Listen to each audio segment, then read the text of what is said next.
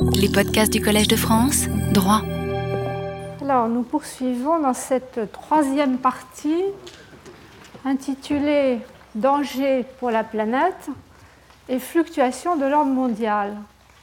La semaine dernière, nous avons surtout parlé des dangers pour la planète et de cette confusion des repères dans l'espace et dans le temps qui est liée à la globalisation des dangers.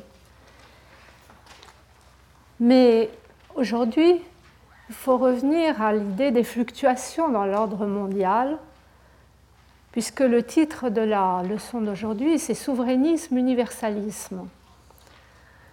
À vrai dire, il y a une question préalable qu'on peut se poser, c'est que face aux dangers planétaires la confusion des repères est telle que ça fait davantage penser au grand désordre juridique du monde plutôt qu'à un ordre mondial, même en formation. Le panorama de la semaine dernière donne plutôt cette impression de désordre.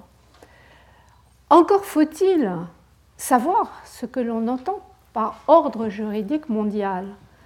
Car cette notion d'ordre juridique, même si elle s'est aujourd'hui tout à fait banalisée, on l'emploie très couramment, elle est en réalité incertaine.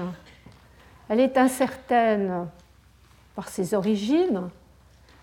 Un bon article de Jean-Louis Alperin que je cite dans la fiche qui rappelle que les origines ne remontent pas à Kant ou à Hegel, mais à quelques-uns de leurs épigones. Et il la situe au tournant des 18e, 19e siècles, avant qu'il y ait généralisation de cette notion d'ordre juridique dans la doctrine allemande de la fin du 19e, du début du 20e. Alors ensuite, on aura euh, les grands auteurs connus comme Kelsen ou Santi Romano qui vont travailler sur la notion d'ordre juridique au XXe siècle, enrichir la notion. Mais la doctrine française, finalement, elle est l'héritière de la Révolution, du légicentrisme, et elle reste en retrait. L'ordre, pour nous, c'est l'ordre de nos codes, c'est l'ordre de nos lois. Alors cette notion d'ordre juridique, elle est incertaine aussi dans sa signification. Et là, il y a eu un numéro spécial de la revue Droit qui fait bien le point sur la question. Parce que soit on se limite à définir l'ordre juridique comme l'ensemble des normes qui, dans un pays ou une société donnée, enregistrent le fonctionnement. Alors, au fond, l'ordre juridique, c'est simplement la photographie de l'état du droit à un moment donné, dans un lieu donné. C'est une figure statique, en quelque sorte, qui est associée à l'idée de système. Et l'idée de système nous renvoie à des caractères qui sont l'unité, qui sont la cohérence, qui sont la complétude l'absence de lacune. Alors si c'est ça l'ordre juridique, on peut dire clairement l'ordre mondial n'existe pas. Il n'existe même pas comme métaphore, car il n'y a au niveau mondial ni unité, ni cohérence, ni complétude. Les lacunes sont extrêmement nombreuses. Ou alors, le terme est compris dans une perspective non pas statique mais dynamique, comme un processus au fond d'ordonnancement, et alors il peut exprimer les fluctuations du droit positif. Au fond, c'est ça que nous observons.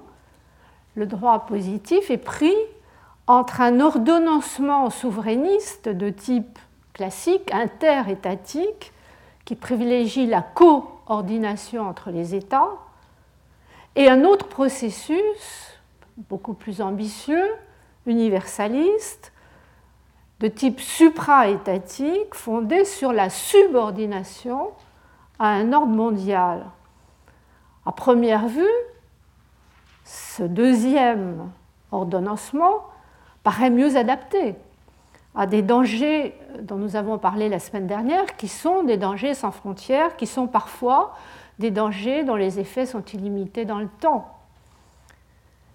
Et pourtant, j'ai parlé de fluctuation et pas d'évolution. Il n'y a pas évolution d'un processus à l'autre, il y a fluctuation. Pourquoi? Je me suis posé la question, je pense que c'est parce que la tentation hégémonique n'a jamais disparu du champ politique. Même quand l'ordre souverainiste interétatique a l'air débordé au point de sous-traiter l'usage de la force, au point d'être concurrencé par des sociétés privées dans ses activités régaliennes, et on va le voir en matière de défense et de sûreté, même là, l'universalisme reste contesté. Il est contesté pour son impuissance, mais il est aussi contesté, à l'inverse, pour ses abus de puissance. Et là, on pense à des abus hégémoniques ou parfois oligarchiques, on dira. Alors, compte tenu de tout cela, est-ce que les fluctuations sont décidément sans fin? Est-ce que le désordre reste inéluctable à l'échelle mondiale? Évidemment, la question qu'il faut se poser, à moins de considérer la question autrement et de dire que précisément parce qu'il s'agit de dangers à l'échelle planétaire, il y a une transformation en cours de la conception même de l'ordonnancement qui pourrait ou qui devrait se mettre en place.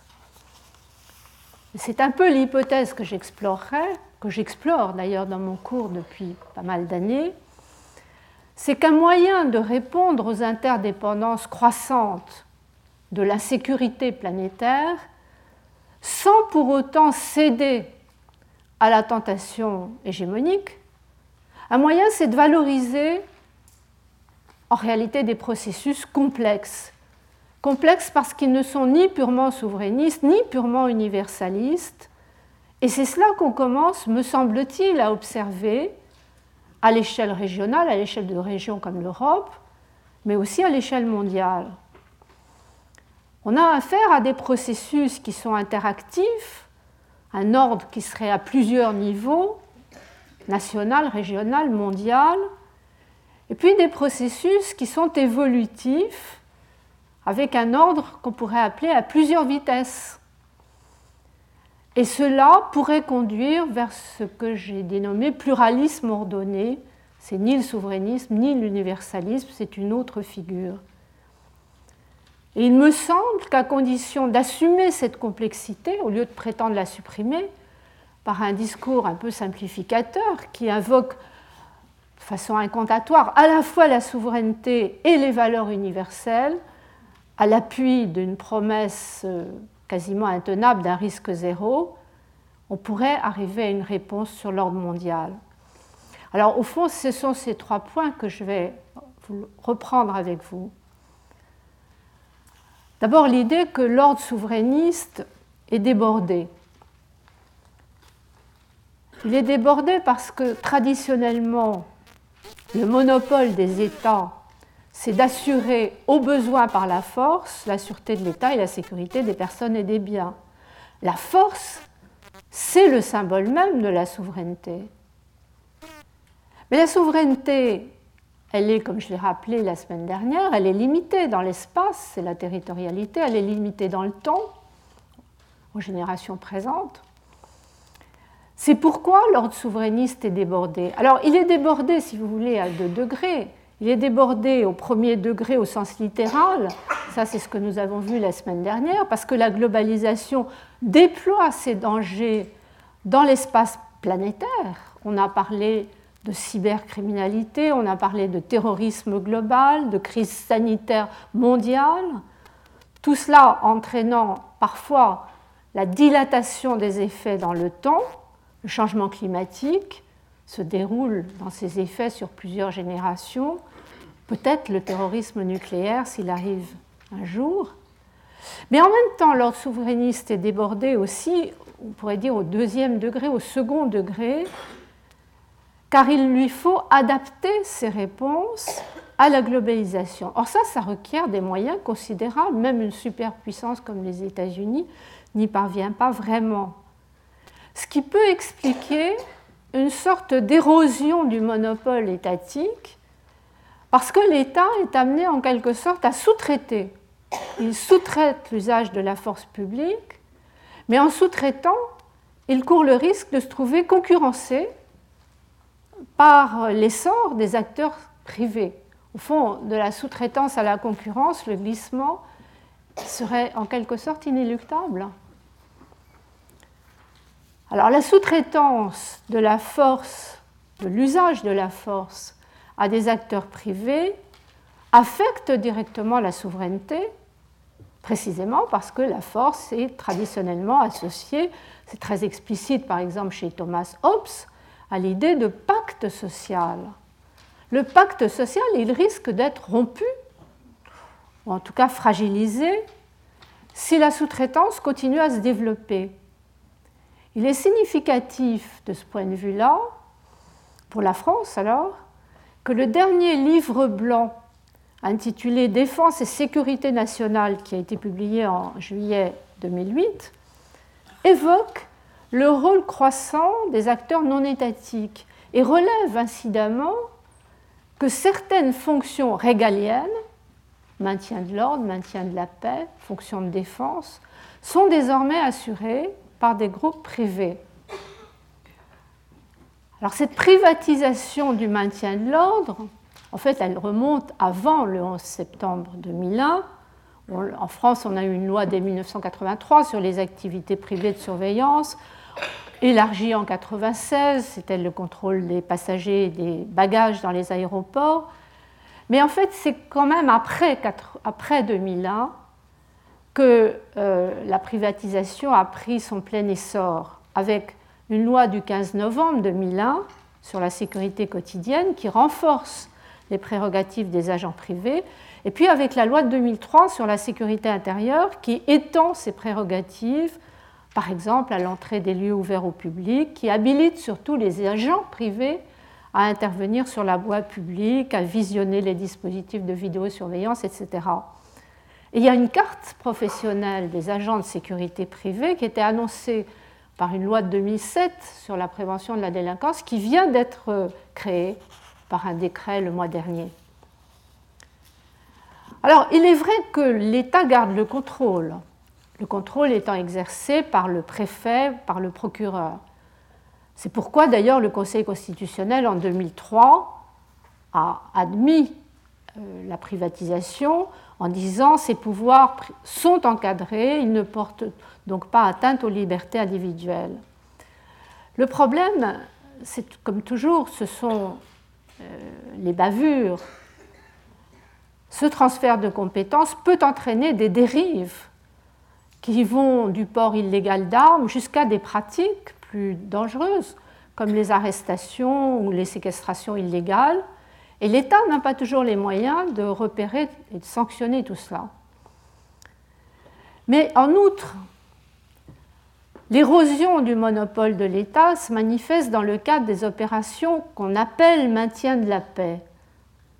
C'est une expression en réalité très équivoque, parce qu'on désigne par là des opérations très variées. Ça va du maintien effectivement de la paix, peacekeeping, à imposer la paix, peace enforcement, voire à construire la paix, peace building.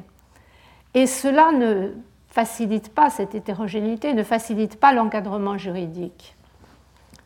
Au fond, les troupes qu'on envoie à l'étranger, qu'elles soient nationales ou multinationales, les troupes ONU, OTAN, Union européenne, Union africaine, elles sont amenées à faire quoi? Elles sont amenées à dissuader des forces armées d'utiliser la violence, maintenir la paix, c'est cela, mais elles sont aussi amenées à tenter d'imposer l'ordre vis-à-vis des civils. Donc ces troupes armées, elles jouent tantôt le rôle de soldats, tantôt le rôle de policiers, d'enquêteurs, voire de témoins. Tout cela appellerait un contrôle extrêmement rigoureux. D'autant que cette tendance, au fond, à un effacement, un certain effacement, c'est de la formule de Geneviève Giudicelli, la distinction entre gestion militaire et gestion civile des crises, c'est une tendance qui a été renforcée depuis les attentats du 11 septembre, parce que précisément c'est comme ça qu'on gère, entre guillemets, le terrorisme, gestion à la fois civile et militaire, face au terrorisme global. Or, que font les États? Au lieu de renforcer leur contrôle, ils se déchargent par la sous-traitance à des acteurs privés qui vont pratiquer et le maintien de l'ordre et le maintien de la paix. Alors sous des noms qui sont tantôt sociétés militaires privées, tantôt prestataires privés de services à caractère militaire et de sécurité, PPSM si vous préférez. Des dénominations qui sont très générales et qui visent en réalité bien au-delà des mercenaires, individus prenant une part directe aux hostilités, qui visent de véritables entreprises à but lucratif. Si lucratif d'ailleurs que leur budget leur permet à l'occasion de financer des partis politiques. C'est vu notamment aux États-Unis.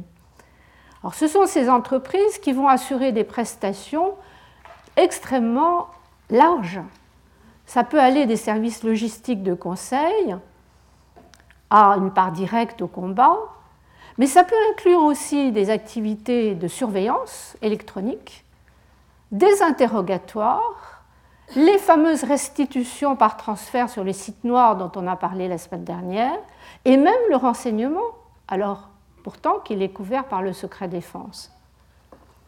Alors malgré cela, seul le mercenariat est l'objet d'un véritable encadrement juridique international, d'ailleurs limité, parce que le protocole additionnel aux conventions de Genève se contente d'exclure pour le mercenaire les protections offertes par le statut du combattant ou du prisonnier de guerre. il y a eu des résolutions de l'Assemblée générale de l'ONU pour condamner le mercenariat, dont une qui adopte une convention, c'était en 1989, contre le recrutement, l'utilisation, le financement, l'instruction de mercenaires.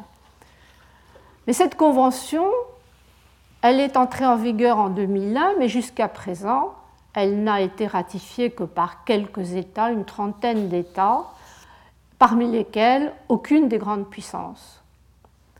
En revanche, en revanche, le rôle des sociétés militaires privées s'étend donc à des activités régaliennes, tout ce que j'ai énuméré, surveillance électronique, interrogatoire, renseignement, ce qui pourrait à terme menacer la souveraineté des États. Autrement dit, la sous-traitance pourrait devenir concurrence véritablement.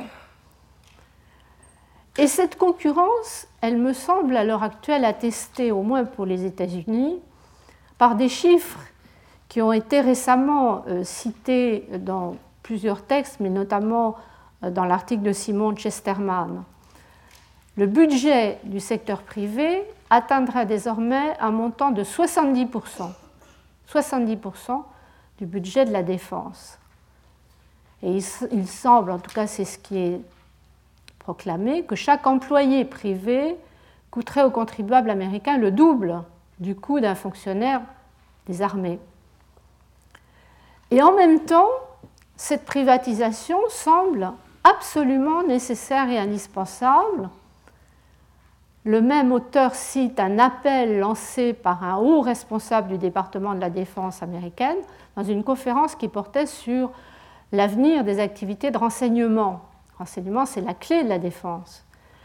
Et ce haut responsable disait We can't spy if we can't buy. Nous ne pouvons pas espionner si nous ne pouvons pas acheter, payer privés. Alors il se confirme ainsi ce que pressentait Elisabeth Lambert dans son article de 2005, que les sociétés militaires privées deviennent une réalité inéluctable à côté, aux côtés des forces armées officielles. Inéluctable, mais redoutable. Comme le révèle le scandale d'un certain nombre d'activités, les activités meurtrières de la société Blackwater en Irak, qui est poursuivie pour plusieurs homicides, les pratiques de torture d'autres sociétés privées qui, sont, étaient explicitement euh, visées dans le rapport du Congrès sur la présidence euh, Bush, le fameux rapport que nous avons cité plusieurs fois de janvier 2009. Mais dès 2005, le Conseil fédéral suisse avait alerté sur ces questions, relevant des indices, disait-il, prudemment, des indices selon lesquels les entreprises militaires de sécurité privées actives dans les zones de conflit armé respectent moins le droit international humanitaire, respectent moins les droits de l'homme que des forces armées et policières régulières. Il y a une analyse qui est assez bien faite pour dire ben oui, il y, a, il y a des raisons à cela. problème de formation du personnel, l'absence d'une chaîne de commandement euh, stricte, l'absence d'ordre disciplinaire rigoureux, et puis le fait que les clauses des contrats passés avec ces sociétés sont souvent des clauses confidentielles. D'où les difficultés pour mettre en cause leur responsabilité, la responsabilité des sociétés et des employés de ces sociétés. On commence à essayer de le faire aux États-Unis en utilisant le texte Alien Tort Claims Act qui permet de poursuivre pour des violations des droits de l'homme à l'étranger. Il y a une cour de Virginie qui vient de décider il y a quelques jours, 18 mars 2009, que d'anciens, quatre anciens détenus d'Abu Ghraib, qui avaient été torturés et ensuite relâchés sans, être poursuivis, parce qu'il n'y avait pas d'éléments à leur charge, peuvent poursuivre le contractant privé du gouvernement américain, Cassie International. On va voir ce que ça donne. Alors en France, on, essaye de lutter, on a, on a, adopté une loi en 2003 sur la répression, mais qui est limitée à l'activité mercenaire, d'ailleurs avec des textes dans le Code pénal qui étendent la responsabilité aux personnes morales. Mais c'est une loi qui est inspirée en fait de la, définition restrictive euh, donnée par le protocole des conventions de Genève du mercenaire. Donc elle renvoie à une participation directe aux hostilités. Et ce qui est interdit par cette loi française de 2003 ne semble pas couvrir toutes les activités des sociétés militaires privées. Alors que de telles sociétés semblent avoir été utilisées par la France. Elisabeth Lambert cite l'exemple de l'organisation en Côte d'Ivoire de l'évacuation des ressortissants étrangers. Et au moment du débat sur la loi, le rapporteur au Sénat a regretté l'absence de statut juridique pour les missions qui sont parfois confiées à d'anciens officiers français, qui ne s'apparentent pas à du mercenariat, mais plutôt à des actes de gré à gré. De toute façon, même étendu aux sociétés militaires privées, le dispositif de contrôle est d'application incertaine, parce qu'il n'y a pas dans les contrats suffisamment de mécanismes de surveillance ou d'obligation de rendre compte. Et puis pour une autre raison plus, concrète, c'est la difficulté sur le terrain d'identifier l'entreprise ou ses employés. J'ajoute encore que de toute façon, même si on y parvenait, la responsabilité purement nationale ne suffira pas. Il devient urgent, et plusieurs auteurs plaident en ce sens, j'ai cité des articles dans la fiche, il devient urgent d'étendre la responsabilité pénale internationale aux sociétés militaires privées, de créer donc de nouveaux instruments, peut-être pas pour interdire si on ne peut pas faire autrement, mais au moins pour encadrer les activités des prestataires privés de services à caractère militaire et de sécurité. Et alors surtout, pour préciser quelles sont les activités que les États ne devraient en aucun cas pouvoir sous-traiter. Et ça, c'est un point qui est très bien étudié par le rapporteur d'un groupe de travail auprès du Conseil des droits de l'homme, M. Nikitin. C'est un rapport du 21 janvier 2009 où il dit, par exemple, qu'il faudrait absolument interdire que les États puissent sous-traiter l'accès aux armes de destruction massive. C'est un exemple qui paraît évident, mais encore faut-il l'inscrire dans les textes. Encore faudrait-il aussi, problème encore plus difficile, responsabiliser les États eux-mêmes, c'est-à-dire éviter qu'ils se contentent de passer la balle. Il y a un article qui s'appelle Passing the Buck à ce sujet, passer la balle, pour être déchargé de toute responsabilité. Vous vous souvenez peut-être que dans le cours sur les mutations de l'état de droit, j'avais évoqué ce cas en disant qu'il y aurait une sorte de détournement de l'état de droit si l'État sous-traite pour éviter ses propres responsabilités. Alors, dans cette perspective, précisément, le rapport Nikitin souscrit à quelque chose qui a été proposé par un document qu'on appelle toujours le document de Montreux. C'est une initiative suisse en collaboration avec la Croix-Rouge. C'est un document de 2008 qui dit les États devraient de toute façon rester liés par leurs obligations résultant du droit international humanitaire et des droits de l'homme, même s'ils ont sous-traité par contrat certaines activités à des prestataires privés. Les États devraient rester responsables. C'est très clair dans le principe. Le principe est facile à énoncer, mais comment le mettre en œuvre? Et là, comme par hasard, le rapport Nikitin envisage des solutions qui nous renvoient à l'ordre universaliste. Il envisage soit un protocole additionnel au statut de la Cour pénale internationale, soit un nouveau mécanisme qui serait à créer de règlement des litiges. Autrement dit, quand l'ordre souverainiste est débordé, on en vient inévitablement à l'ordre universaliste, même s'il est lui-même contesté. Alors ça, c'est mon second point. Mon deuxième point, un ordre universaliste, en effet très contesté. Contesté, je vous le disais, des deux côtés, parce que d'une part, on reproche à la justice supranationale, qui est un des rares secteurs où on commence à mettre en place un ordre universaliste, on lui reproche son impuissance, car l'absence de pouvoir exécutif mondial crée une dépendance de fait à l'égard des États qu'il s'agisse de mener l'enquête, d'arrêter un suspect ou d'exécuter une décision. Mais en même temps, l'ordre universaliste est contesté à l'inverse par l'abus de puissance, dans la mesure où certaines réponses sembleraient privilégier une vision qui serait imposée de façon hégémonique par euh, les grandes puissances hégémoniques ou oligarchiques. Alors l'impuissance, elle apparaît, c'est un peu paradoxal, dans le domaine qui est le plus avancé.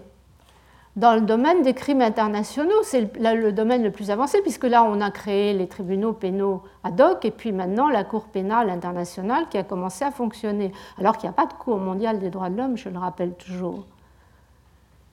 Et pourtant, les remous actuels, si vous avez suivi un peu dans la presse, autour de la décision de la Cour pénale internationale du 4 mars 2009, décision qualifiée par certains d'historique, par laquelle la Chambre préliminaire de la Cour a lancé un mandat d'arrêt contre un chef d'État en exercice, le président du Soudan, Omar al-Bashir.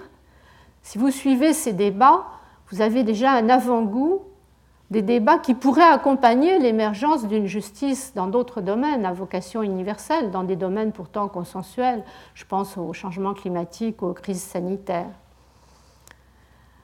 Alors qu'est-ce qui s'est passé? Le procureur en juillet avait demandé à la Chambre préliminaire de lancer ce mandat d'arrêt. Lui, il avait retenu l'accusation de génocide. Les juges ont préféré qualifier les faits de crimes de guerre et de crimes contre l'humanité. Mais il est indiscutable pour l'un comme pour les autres qu'il y a bien crimes internationaux. Il y a plus de 300 000 civils qui ont été tués en six ans par l'armée et par les milices gouvernementales. Il n'y a pas de doute non plus sur la compétence de la Cour pénale internationale, bien que le Soudan ne soit pas parti au statut de Rome. Il n'y a pas de doute pourquoi, parce que la résolution du Conseil de sécurité de 2005, la résolution 1593, a saisi, c'était la première fois qu'il le faisait, le Conseil de sécurité a saisi la Cour en vertu du statut, l'article 13 du statut. D'autre part, la qualité officielle de chef d'État en exercice n'exonère pas de la responsabilité pénale, puisqu'il n'y a pas d'immunité pour les chefs d'État en exercice en cas de crimes internationaux, c'est l'article 28 du statut de Rome. Enfin, le Soudan ne peut pas échapper, en théorie, à son obligation de coopérer avec la Cour au motif qu'il n'est pas parti au statut, parce que l'obligation lui est imposée par la résolution du Conseil de sécurité au titre du chapitre 7 de la Charte de l'ONU. Malgré cela, les autorités soudanaises ont systématiquement refusé de coopérer avec la Cour et vous avez vu leur réaction au mandat d'arrêt. Ça a été l'expulsion immédiate de 13 des plus importantes organisations non gouvernementales actives au Darfour.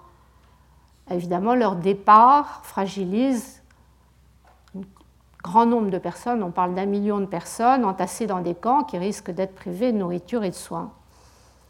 Qui fait que ce mandat d'arrêt, il a déclenché, je dirais, une avalanche de critiques, y compris du côté des juristes.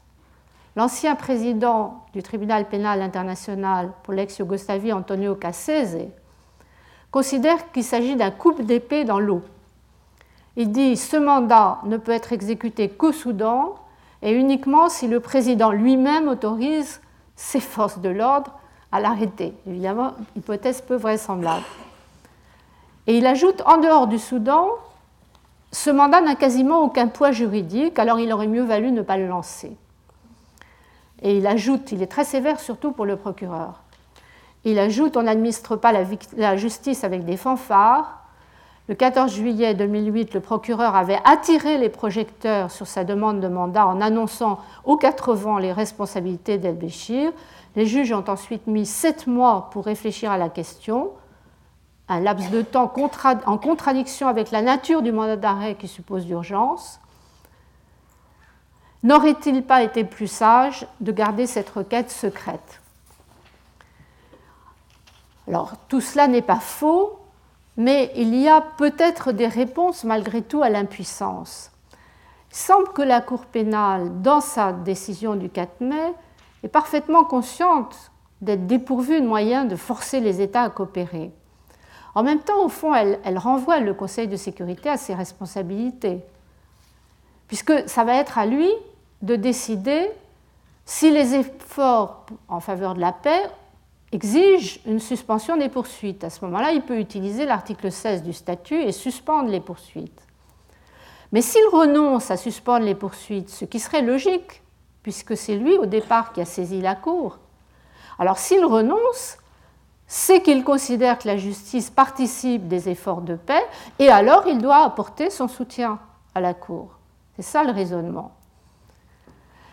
À cela, euh, des internationalistes euh, comme Philippe Weckel, qui est tout à fait spécialisé sur ces questions, rappellent que selon les termes de la résolution 1593, le gouvernement soudanais et toutes les autres parties au conflit doivent coopérer pleinement avec la Cour et apporter à la Cour et au procureur toute l'assistance, ce sont les mots même de la résolution, toute l'assistance nécessaire conformément à cette résolution.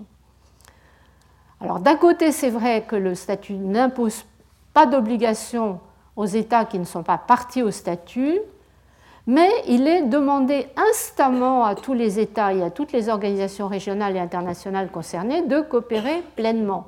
Alors qu'est-ce que ça veut dire exactement, cette demande instamment à tous les États de coopérer pleinement? On va pouvoir vérifier prochainement la portée de ce texte, qui est, je le rappelle, d'initiative américaine.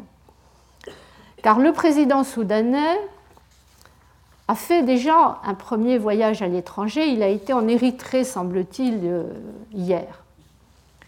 Et là, évidemment, il n'y a pas eu d'arrestation. Il y aura un moment clé, c'est qu'il a prévu de se rendre au Qatar dans les prochains jours, d'ici la fin du mois, pour le sommet de la Ligue arabe. Alors le Qatar n'est pas tenu de l'arrêter s'il vient sur son territoire. Mais la résolution de 2005 lui impose tout de même une certaine obligation de coopération qui lui interdirait de contribuer activement à l'impunité en l'invitant et en l'accueillant dans sa juridiction. Selon les internationalistes subtils comme Wekel, le Qatar n'est pas obligé de l'arrêter, mais il ne peut pas l'accueillir. Autrement dit, euh, al-Bashir est bien prisonnier dans son propre pays. Il peut continuer à gouverner jusqu'aux prochaines élections, mais il est déjà bien encombrant pour ses proches qui songent à leur propre avenir. Voilà son interprétation. On va voir comment euh, l'affaire évolue. Avant de quitter cet exemple de la Cour pénale internationale et du mandat d'arrêt, je voudrais évoquer une critique qui tient au caractère discriminatoire des poursuites au sens du statut de Rome. Car le point 6 de la résolution du Conseil de sécurité, qui avait été en 2005 imposé par les États-Unis, est rédigée de la manière suivante. C'est une clause qu'on peut penser discriminatoire. Les ressortissants d'un État contributeur qui n'est pas parti au statut de Rome, alors évidemment on pense immédiatement cas des États-Unis, ce ne sont pas les seuls, mais c'est le principal contributeur qui n'est pas parti au statut. Donc ces ressortissants sont soumis à la compétence exclusive du dit État pour toute allégation d'acte ou de mission découlant des opérations au Soudan. Autrement dit, ils peuvent être poursuivis uniquement dans leur pays d'origine, à moins d'une dérogation explicite. Autrement dit, dans la mise en œuvre de la résolution, le statut à vocation universelle préserve les intérêts d'un certain nombre de grandes puissances, en l'occurrence ceux qui sont contributeurs sans être partis. Ce qui m'amène à dire que derrière l'impuissance de la justice pénale internationale se profile déjà le risque d'abus de puissance, le risque d'un universalisme qui serait au fond le nouvel habit de l'impérialisme. Alors c'est une critique qu'on connaît depuis longtemps, la critique d'abus de puissance. Elle a été faite à propos euh, des textes sur les droits de l'homme. On l'a souvent entendu, l'universalisme servirait à imposer la vision, notamment occidentale, au reste du monde. On a entendu cet argument dans d'autres domaines d'ailleurs que la justice pénale. On l'a entendu à propos de la notion de patrimoine commun de l'humanité qui avait été lancée dans les années 60 et qui a finalement été abandonnée au sommet de Rio parce que les pays en développement y voyaient une menace pour leurs ressources naturelles. C'est un argument qu'on entend aussi dans le débat actuel euh, sur le statut de l'Antarctique ou le statut de la forêt en Amazonie. Là, on a une sorte de tension entre la vision universaliste, plutôt la vision occidentale, et celle des peuples autochtones. Alors cela étant, parler toujours de l'Occident comme une sorte de bloc homogène, c'est très réducteur, parce qu'il y a des différences entre l'Europe et les États-Unis. Les pays européens ont largement ratifié les principaux textes internationaux, qu'il s'agisse de Kyoto et du changement climatique ou qu'il s'agisse de la, des crimes internationaux et de la convention dont je viens de parler sur la Cour pénale. Et d'ailleurs, à propos de la Cour pénale, les États-Unis, on le voit encore en 2005, mais dès 2000, ils ont marqué leur réserve et même leur hostilité au processus universaliste. Là, il y a un contraste très fort avec l'Union européenne qui a soutenu le processus et ratifié très largement le statut de la Cour, comme d'ailleurs les États africains et les États latino-américains. Alors tout ça peut changer. Le président Obama a évoqué tout récemment la nécessité de revoir la politique américaine au Soudan et donc de réexaminer l'idée d'une adhésion des États-Unis à la Cour pénale internationale. Il annonce une décision dans quelques semaines, ce qui pourrait complètement modifier l'équilibre mondial, surtout si parallèlement il y avait ratification du protocole de Kyoto sur le changement climatique. En revanche, dans le domaine du terrorisme, les choses n'évoluent pas tellement pour l'instant. La méthode qui a été lancée après 2001 des sanctions ciblées ne semble pas remise en cause, alors que c'est une méthode qui permet de viser certaines personnes ou certaines entités considérées comme suspects par les États-Unis et puis ensuite par le Conseil de sécurité de l'ONU et par l'Union européenne, ces personnes étant alors inscrites sur des listes qu'on appelle les listes noires. Alors bien sûr, en faveur de cette méthode, on nous dit c'est préférable à les sanctions générales qui pèseraient sur les États, avec des conséquences très négatives pour les populations qui sont souvent vulnérables. Au moins avec les sanctions ciblées, on ne vise que des individus. Mais ces sanctions ciblées, elles ont un impact direct sur les droits fondamentaux par exemple, il y a l'interdiction de circulation de voyages internationaux, ou par exemple, il y a le gel des avoirs, donc atteinte à la liberté de circuler, atteinte au droit de propriété. Et cela a été considéré parfois comme un abus de puissance au vu des conditions dans lesquelles se fait l'inscription de telle ou telle personne ou de telle ou telle organisation sur une liste ONU ou sur une liste Union européenne.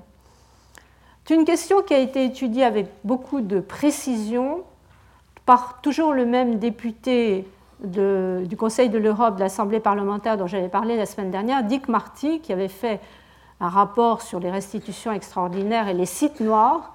Il a fait aussi en 2007 un rapport sur les listes noires pour critiquer la procédure d'inscription. Il n'y a aucune audition, ni en public, ni à huis clos. Les membres des comités de sanctions sont au fond à la fois procureurs et juges. Et ils ont reconnu, semble-t-il, qu'ils inscrivaient des personnes ou des entités simplement sur des soupçons de liens avec le terrorisme sans que les liens soient réellement établis.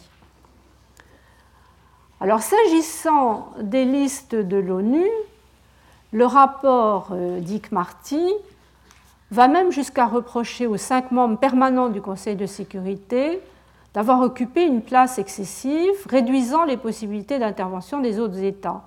Et donc il critique le caractère discrétionnaire d'élaboration de ces listes.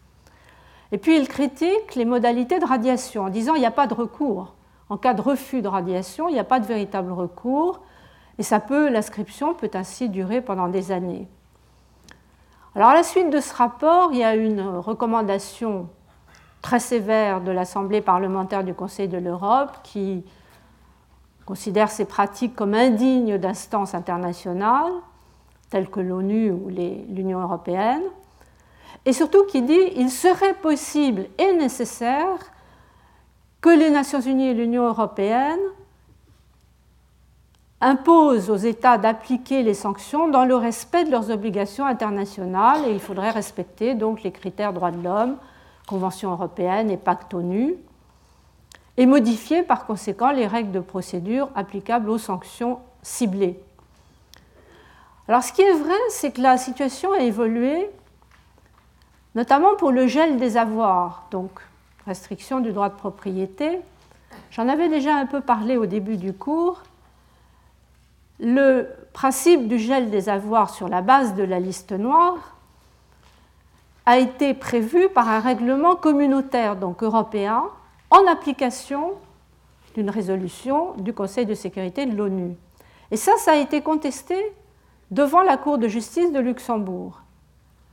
Alors la Cour de justice, c'est l'arrêt dont nous avons déjà parlé de 2008, l'arrêt Cadi, septembre dernier. La Cour de justice, elle est très consciente de l'enjeu politique. Au fond, derrière cette affaire, il y a la question de l'équilibre des pouvoirs entre l'exécutif et le judiciaire. Donc elle commence de façon très douce en reconnaissant que les droits de la défense peuvent subir des restrictions pour lutter contre le terrorisme, en reconnaissant euh, qu'elle doit en principe se limiter à un contrôle minimum et qu'elle doit laisser une marge d'appréciation importante à l'exécutif, c'est-à-dire au Conseil.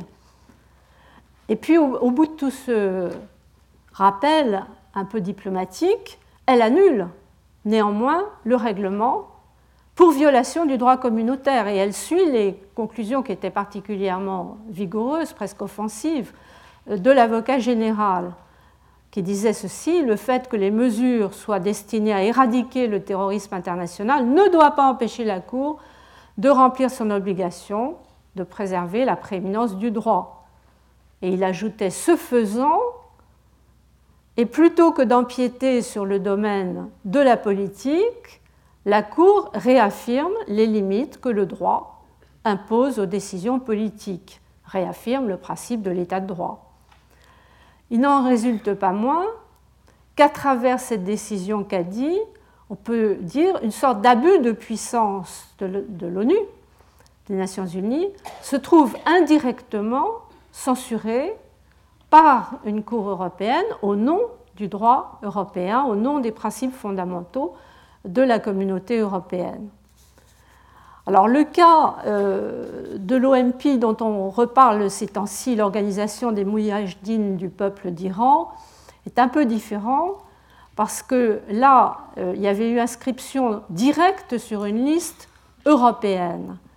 Et cette inscription avait été annulée en 2006 par le tribunal de première instance des communautés, la France ayant néanmoins convaincu le Conseil de maintenir l'inscription malgré l'annulation, et ça a été fait par une décision de juillet 2008. Et puis la décision de maintien de l'inscription sur la liste noire a été à son tour annulée par le tribunal de première instance, octobre et décembre dernier, qui est apparemment furieux euh, de la résistance qui lui a été opposée par le Conseil et par les États membres. Alors finalement, après cette nouvelle annulation, l'OMP est rayé de la liste Union européenne, la France ayant décidé de faire appel, donc on n'est pas encore au bout euh, de cette affaire. Et puis parallèlement, en France, il y a une instruction qui avait été ouverte pour euh, euh, association de malfaiteurs en relation avec une entreprise terroriste, et il y a évidemment une demande de non-lieu. Donc tout cela est en cours.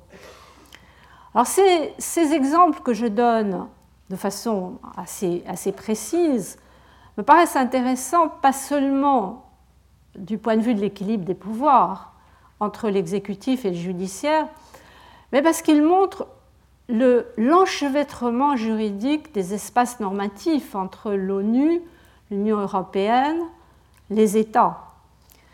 Et c'est cela qui incite, me semble-t-il, à dépasser le débat universalisme-souverainisme pour orienter la recherche d'un ordre mondial dans une autre direction, dans la direction de ce que j'appelle le pluralisme ordonné.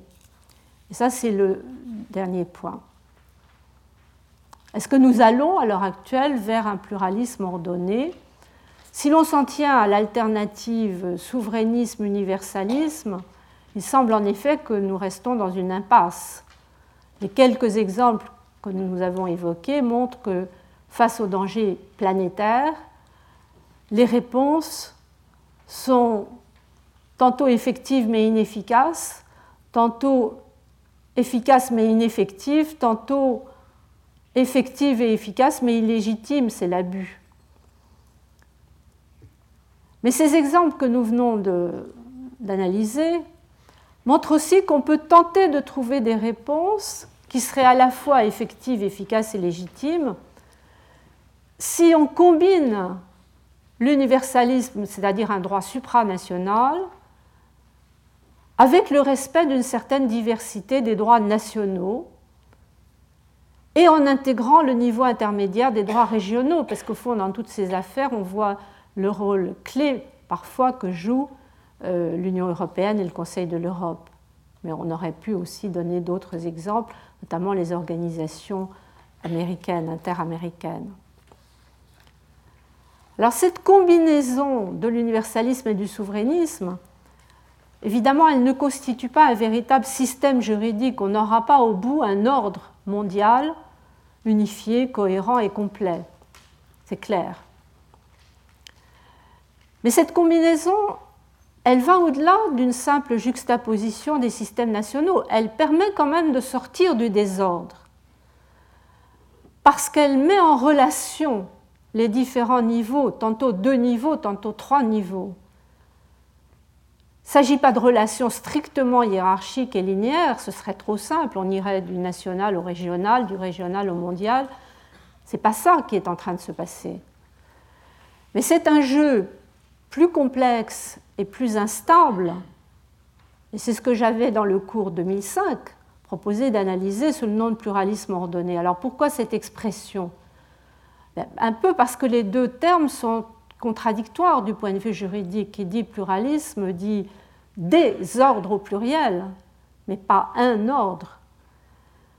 Alors pourquoi pluralisme ordonné? Il y a pluralisme parce que les pratiques combinent un droit à vocation supranationale avec une pluralité de droits nationaux et en intégrant le niveau intermédiaire des droits régionaux. Donc il y a pluralisme.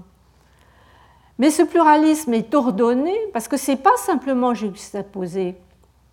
Il y a relation entre les différents ensembles normatifs, il y a des processus de mise en ordre qui sont à la fois interactifs et évolutifs, qui esquissent la possibilité de ce que j'appelle un ordre mondial à plusieurs niveaux et à plusieurs vitesses. Alors quelques exemples de chacun de ces deux processus, j'ai appelé interactif et évolutif. bah, Les processus interactifs, c'est ce que nous venons d'observer à propos des listes noires. Et là, c'est particulièrement complexe puisque les relations s'organisent à trois niveaux, national, européen et mondial. Alors, à première vue, il y aurait des relations verticales, puisque la résolution de l'ONU s'impose hiérarchiquement aux étages inférieurs, au niveau national comme au niveau régional. Mais en fait, on a vu dans les exemples que cette hiérarchie n'est pas parfaite, qu'il y a résistance du niveau régional, retour au niveau régional, donc interaction. C'est ce qui motive l'adjectif interactif. En tout cas, c'est la conception de l'avocat général dans ses conclusions de l'affaire Caddy, quand il dit que la Cour de justice doit s'assurer, en présence de risques sécuritaires d'une importance exceptionnelle, que les mesures adoptées assurent une mise en balance adéquate entre la mesure du risque et la mesure dans laquelle les réponses au risque portent atteinte aux droits fondamentaux des justiciables. Et les droits fondamentaux des justiciables, ils sont définis par le droit européen. Autrement dit, dans cette affaire, du point de vue de la technique juridique, le juge européen s'attribue à lui-même, de bas en haut, dans la mesure où il intègre le droit européen à l'examen du droit de l'ONU, il s'attribue une marge, d'appréciation, une marge régionale d'appréciation pour contrôler le respect des droits fondamentaux. Et il fait cela alors même que le Conseil de sécurité avait voulu éviter cela. Le Conseil de sécurité avait adopté des listes individuelles de noms et pas des listes générales parce qu'il voulait contourner l'absence d'applicabilité directe de ces résolutions. Donc il avait adopté des listes individuelles. Dans son esprit, ces listes ne devaient laisser aucune marge d'appréciation ni au niveau communautaire, ni au niveau des États. Ce qui fait que la position de la RECADI est très critiquée, si vous lisez les revues d'internationalistes, elle est très critiquée en strict droit international. Les organisations régionales, la Cour de justice des communautés en particulier, avaient une compétence liée, ne pouvaient pas s'accorder de marge. En même temps, moi, ce que je vois d'un point de vue pratique, c'est que grâce à un tel raisonnement, les juges européens corrigent partiellement les faiblesses du droit international. Il corrige quoi? Il corrige l'absence de Cour mondiale des droits de l'homme.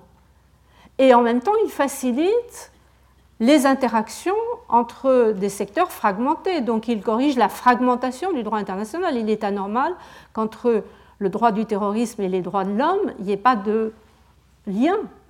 Le juge européen établit ce lien. Et c'est aussi ce que fait la Cour européenne des droits de l'homme. Dans les quelques rares affaires où elle a été saisie ces dernières années, vous avez les références dans la fiche, qui concernaient les Nations Unies.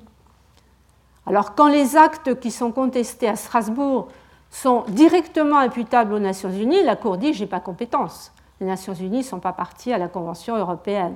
C'est ce qu'elle a fait dans l'affaire Berami contre France ou Saramati. Il s'agissait de l'administration au Kosovo et les actes euh, étaient directement imputables aux Nations Unies. La Cour européenne n'était pas compétente. Mais quand il s'agit d'actes qui ont été mis en application par les États membres, par des mesures intégrées à leur droit national, alors la Cour européenne des droits de l'homme indirectement peut contrôler euh, les résolutions du Conseil de sécurité qui sont à la base de ces mesures. C'est ce qu'elle a fait dans l'affaire contre l'Irlande Bosphorus, où il s'agissait d'un avion en location qui avait été pris en location auprès de la Yugoslav Airlines en application d'un règlement communautaire qui mettait en œuvre un régime de sanctions pris par l'ONU contre la République de Yougoslavie. Atteinte au droit de propriété, la Cour a estimé à Strasbourg, donc la Cour européenne, qu'elle était compétente pour examiner la violation. Finalement, d'ailleurs, elle a dit qu'il n'y avait pas violation mais elle s'est reconnue compétente. Donc vous voyez la complexité de ces renvois d'un niveau à l'autre, complexité très grande dans ces affaires que je viens de citer, parce qu'on a trois niveaux, national, régional et mondial. C'est plus simple quand on a seulement deux niveaux. Le droit national et le droit européen, là c'est quelque chose de connu, je l'évoque en passant seulement. La Cour européenne des droits de l'homme, depuis des années, par une sorte d'autolimitation qu'elle s'impose à elle-même, reconnaît une marge d'appréciation au niveau national. Donc elle accepte de faire interagir le droit national avec le droit européen. C'est ce qui a été fait dans l'affaire dont j'avais parlé il y a deux semaines, je crois, contre le Royaume-Uni concernant la loi sur les rétentions d'étrangers adoptée après le 11 septembre. La Cour européenne a en gros entériné la position de la Chambre des Lords au nom d'une marge nationale très large d'appréciation. Or, c'est un peu la même chose dans un domaine tout à fait différent, qui est le changement climatique, euh, qui se met en place. Simplement, on n'a pas, pas, de cours pour appliquer le protocole de Kyoto, mais on a dans le protocole de Kyoto la notion de responsabilité commune mais différenciée, qui consiste à reconnaître une marge nationale d'application des normes sur les émissions de gaz à effet de serre qui sera donc différente, les conditions d'application seront différentes d'un État à l'autre, ce qui permet de diversifier, ce qui permet le pluralisme. On retrouve l'expression dans la proposition de convention qui vient d'être faite, euh, je vous en ai parlé la semaine dernière à Limoges, sur les déplacés environnementaux, sur les personnes donc qui seraient obligées, on les appelle parfois les réfugiés climatiques, déplacés environnementaux. L'idée, c'est la même, responsabilité commune mais différenciée, c'est-à-dire que les États qui souscrivent à ces textes se reconnaissent des objectifs communs, prévenir le danger climatique, réparer ses effets quand il survient, mais le principe, c'est de différencier les obligations de chaque État en fonction du niveau de développement, en fonction des capacités d'accueil. Donc ça permet d'ajuster les engagements internationaux à la diversité des situations concrètes. Ajustement dans l'espace, mais ajustement aussi dans le temps. C'est ce que j'appelle les processus évolutifs. Car le pluralisme ordonné implique que les États puissent s'engager sur le même objectif, mais à des vitesses différentes. En 2005, j'avais développé cette question sous l'expression de polychronie on a un texte commun, un espace normatif commun, mais on accepte que les vitesses d'intégration de ces normes communes soient différentes. Et c'est ce qu'au fond, c'est ce que fait le protocole de Kyoto à propos du changement climatique. On n'impose pas le même rythme à tous les pays. Les pays industrialisés ont un rythme différent des pays en développement. Ça reste encore en, débat pour les pays en développement, mais le principe est admis depuis Kyoto euh, euh, de cet espace à plusieurs vitesses.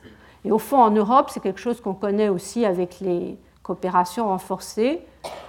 Le seul danger de cet espace à plusieurs vitesses, c'est quand ça devient une conception à la carte, c'est-à-dire quand chacun peut entrer et sortir à son gré, euh, ce qui se passe parfois en Europe. Donc il faut éviter une trop grande souplesse, une trop grande flexibilité, mais il faut garder l'idée de la polychronie. J'ajoute, c'est un dernier point, que s'agissant de ces dangers à effet lointain dont nous avons parlé la semaine dernière, ces dangers qui appellent une anticipation, notamment en matière de risques environnementaux, la polychronie permettrait d'intégrer la protection des générations futures sans sacrifier les générations présentes. La polychronie permettrait au fond une adaptation progressive des réponses à l'évolution des dangers. Donc voilà peut-être une direction possible vers un ordre qui ne serait certainement pas le même que l'ordre juridique national, même régional, mais qui serait autre chose que ce grand désordre que l'on observe parfois quand on regarde tel ou tel secteur des réponses aux dangers planétaires.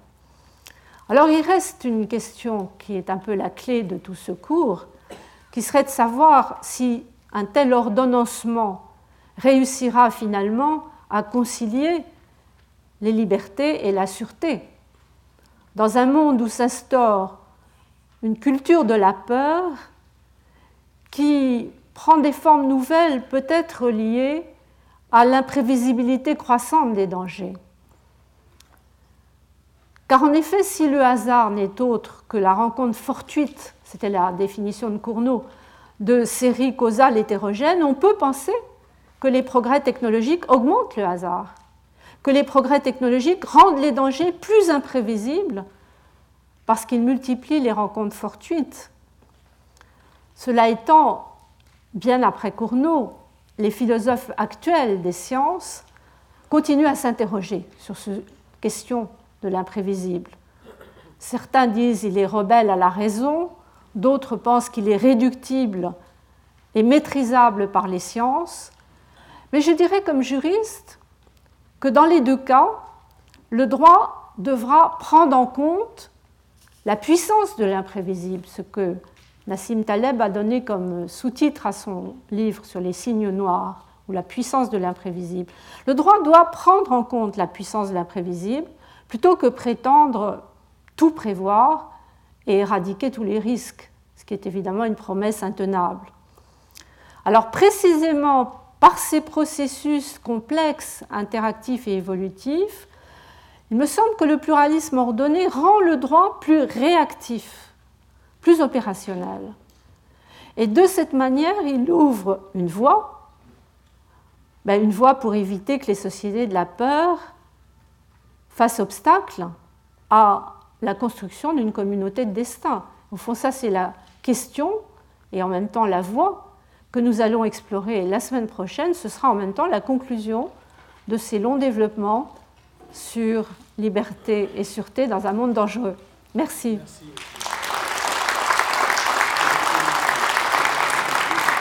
Retrouvez tous les podcasts du Collège de France sur www.collège-de-france.fr.